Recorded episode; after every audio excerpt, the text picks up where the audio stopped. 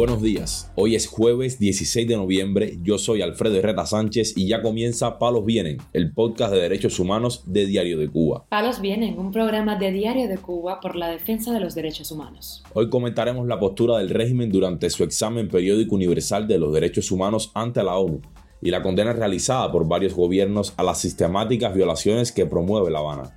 También hablaremos sobre el artista Luis Manuel Otero Alcántara, quien desde prisión envió un mensaje cuestionando el fracaso de las gestiones ante el régimen para lograr la liberación de los presos políticos. Por último, expondremos el caso de Abel Lázaro Machado Conde, un preso político del 11J con problemas psiquiátricos, al que le piden otros tres años de cárcel por el presunto delito de resistencia. Lo más relevante del día relacionado con los derechos humanos en Palos Vientos. Según informó el Grupo de Asesoría Legal Cubalex, la representación del régimen cubano en el examen periódico universal dijo que sus leyes prohíben las detenciones arbitrarias y establecen las condiciones para la detención de una persona. Sin embargo, desde el 2022 hasta la fecha, Cubalex ha registrado 906 detenciones arbitrarias, como promedio más de una por día, contra 466 personas también se detectaron 44 desapariciones forzadas, detenidos que permanecen en paradero desconocido por más de un día. Solo en el mes de octubre, Cubales registró 304 hechos represivos contra 221 personas, un promedio de casi 10 por día. Esa realidad fue reconocida por varios gobiernos durante el debate en torno a las violaciones de derechos humanos en Cuba. Abolir la pena de muerte, respetar las libertades de expresión, asociación y movimiento, garantizar la labor de defensores de derechos humanos y periodistas independientes o ratificar mecanismos internacionales de protección fueron algunas de las recomendaciones que realizaron este miércoles varios gobiernos al régimen cubano.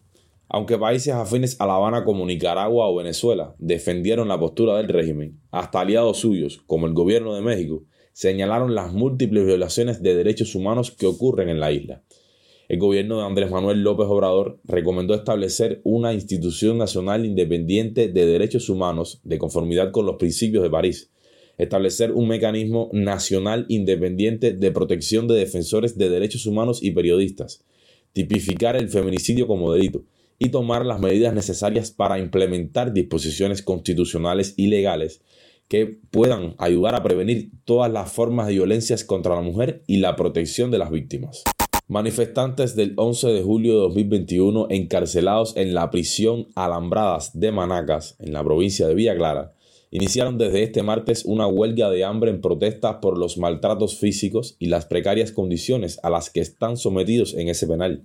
En llamada telefónica desde esa prisión, Iván Hernández Sosa y Carlos Michael Morales dijeron al Consejo de Relatores de Derechos Humanos de Cuba que seguirán plantados demandando la presencia de la Fiscalía Militar de la región central para que investigue todo lo que ocurre allí.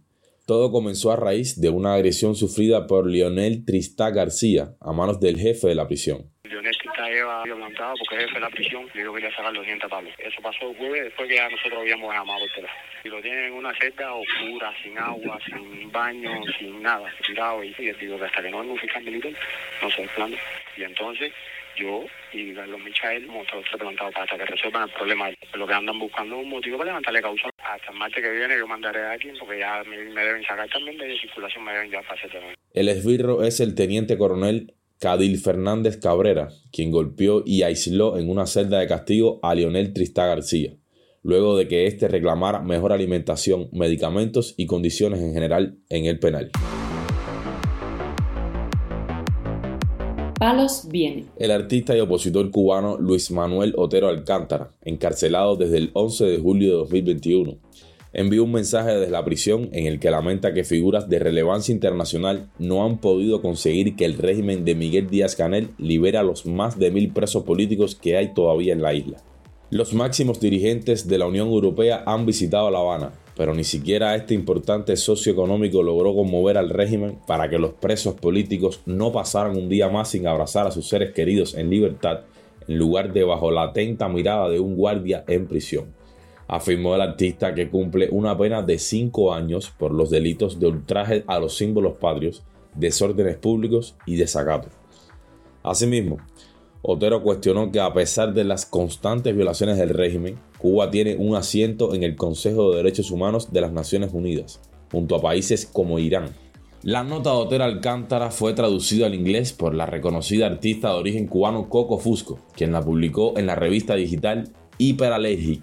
En su mensaje, el artista hace un recuento de su vida y sus caminos artísticos junto a colegas y amigos que fraguaron lo que más tarde se llamó el movimiento San. Mis amigos y familiares me instan a aprovechar mis reservas de fuerza física y mental, esperando un milagro. Yo, por mi parte, siento que sigo siendo dueño de mi futuro. Surge dentro de mí un espíritu rebelde que no me permite resignarme. Solo espero superar la depresión y la frustración que llega con el fin de año. Sobreviviendo a estas condiciones, veré qué se me ocurre para intentar alterar la realidad que me rodea en 2024, concluyó Luis Manuel Otero Alcántara. La Fiscalía Municipal de Quibicán, en Mayabeque, pidió tres años de privación de libertad para el preso político Abel Lázaro Machado Conde, inculpado en una nueva causa por el presunto delito de resistencia. Machado Conde, manifestante del 11 de julio en Guines, recibió una golpiza por parte de las autoridades del penal luego de que se negara a regresar a la compañía número 8, de la cual había sido transferido debido a una reyerta que tuvo con varios reos comunes, que lo amenazaron con un cuchillo. Conde interpuso una demanda contra Yulieski Menéndez Montero, el segundo jefe de la prisión, por maltrato y lesiones ante la Fiscalía Militar, pero trataron de coaccionarlo para que retirara el reclamo. La respuesta del régimen fue extender una petición fiscal de otros tres años de cárcel para el agredido, todo por resistirse a ser trasladado de compañía. Palos Vienen, un programa de Diario de Cuba por la defensa de los derechos humanos. Muchas gracias por acompañarnos este jueves en Palos Vienen, el podcast de derechos humanos de Diario de Cuba. Pueden escucharnos en nuestra página web y redes sociales, además de SoundCloud, Telegram, Spotify, Google Podcast y Apple Podcast. Yo soy Alfredo Herrera Sánchez y mañana volveremos con más información.